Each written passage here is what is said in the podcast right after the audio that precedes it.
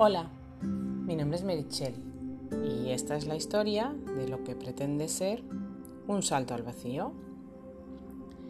Llevaba tiempo queriendo darle una vuelta a cómo estoy llevando yo el tema de mi falta de ingresos en casa durante estos meses y en cómo todo eso ha repercutido en mi familia.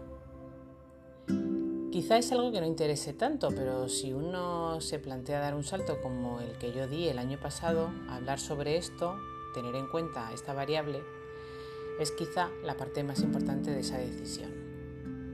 Así que ahora que se acerca el inicio de una nueva actividad, ahora que comienza el último cuatrimestre del año y que ya sí veo en el horizonte que en diciembre dejaré de recibir ese ingreso mensual de desempleo que me ha dado algo de tranquilidad estos meses, ahora creo que sí es el momento de abordar este tema.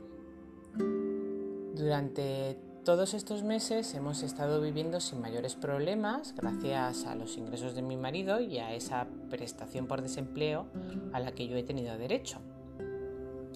Y cuando digo sin mayores problemas me refiero a que no hemos tenido que ir tirando de ahorros y que tal y como yo había previsto hemos podido hacer frente a los gastos mensuales que tenemos sin necesidad de recurrir a lo que hemos venido ahorrando todos estos años.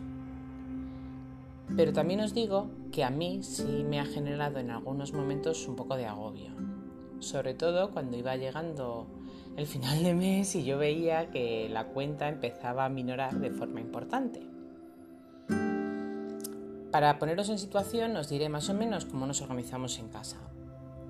Yo estoy casada en régimen de gananciales y nuestra economía familiar está estructurada a la antigua usanza. Es decir, nosotros tenemos una cuenta común donde van todos nuestros ingresos comunes y otra cuenta aparte en la que guardamos el dinero ahorrado. Bueno, el dinero ahorrado en realidad está en depósitos e inversiones, pero bueno, a grandes rasgos ese sería el resumen. Siempre lo hemos hecho así, desde que los dos empezamos a trabajar antes de casarnos.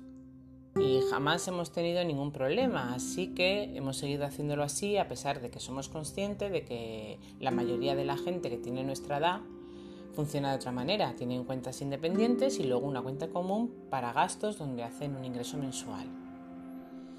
Pero nosotros nunca hemos funcionado así. Unas épocas ha ganado más uno, otras otro.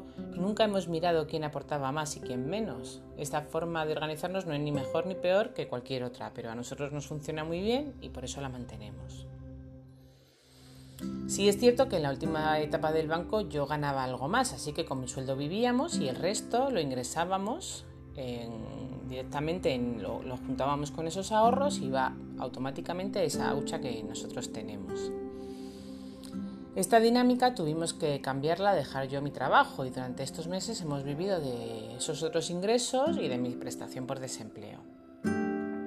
Eso, unido a la inflación galopante que tenemos, ha hecho que nuestra capacidad de ahorro sea nula. Pero a pesar de eso no hemos tenido que tirar de ahorros, lo cual me hace sentir bastante afortunada, más que nada porque esos ahorros lo que me generan principalmente es seguridad. Así que mientras los conservemos, es como que estamos seguros.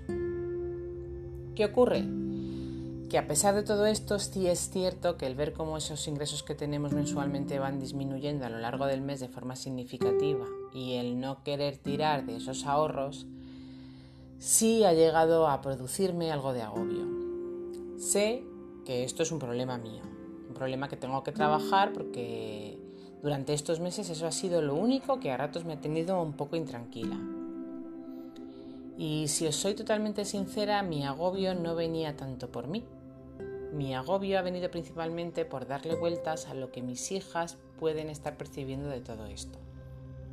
Este verano, por ejemplo, nosotros hasta la pandemia todos los años hacíamos un par de viajes importantes al extranjero, al norte de España durante varios días o nos íbamos a algún hotel de esos fantásticos que hay por toda España para desconectar un poco. Este verano hemos hecho el Camino de Santiago y poco más. Ni siquiera una escapada de un par de días a la Sierra de Madrid, que es algo que hacemos mm, porque sí, vamos, algo natural en nosotros desde que las niñas nacieron. Este año nos hemos pasado todo el verano en Jaén con mucho calor, pero allí hemos aguantado como auténticos jabatos. Y me da por pensar que eso a ellas quizá les haya podido pesar. Ellas sí han tenido o van a tener su dosis de viaje al extranjero este año, así que tampoco pueden quejarse. Pero soy consciente de que este no ha sido el verano de sus vidas. Y eso sí que me pesa un poco. Y lo mismo me ha pasado con otras cosas, con comentarios que han hecho ellas en los que me dejaban ver que eran conscientes de que nuestros ingresos ahora no son los de antes y que por eso a lo mejor tampoco hay lugar para tanto capricho. No sé, eso me encoge un poquito el corazón, incluso a sabiendas de que esto no es malo para ellas, que tienen que saber que no se puede tener todo y que a veces hay que priorizar. Pero no puedo evitar que se me encoja un poquito el alma. Y de verdad que solo me ha pasado con ellas. No me ha resultado nada complicado el dejar, por ejemplo, de salir de compras. Aunque también es verdad que de siempre he odiado hacerlo, así que ahora tengo la excusa perfecta.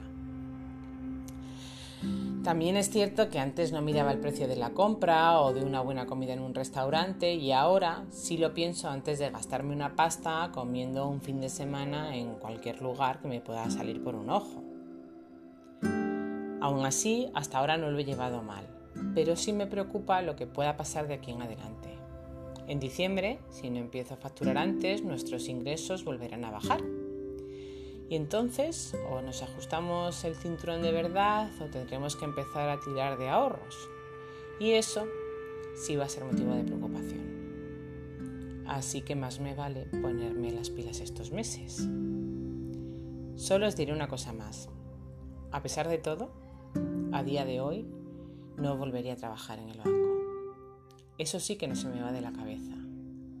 Eso ha sido lo que durante todo este tiempo me ha hecho estar relativamente tranquila.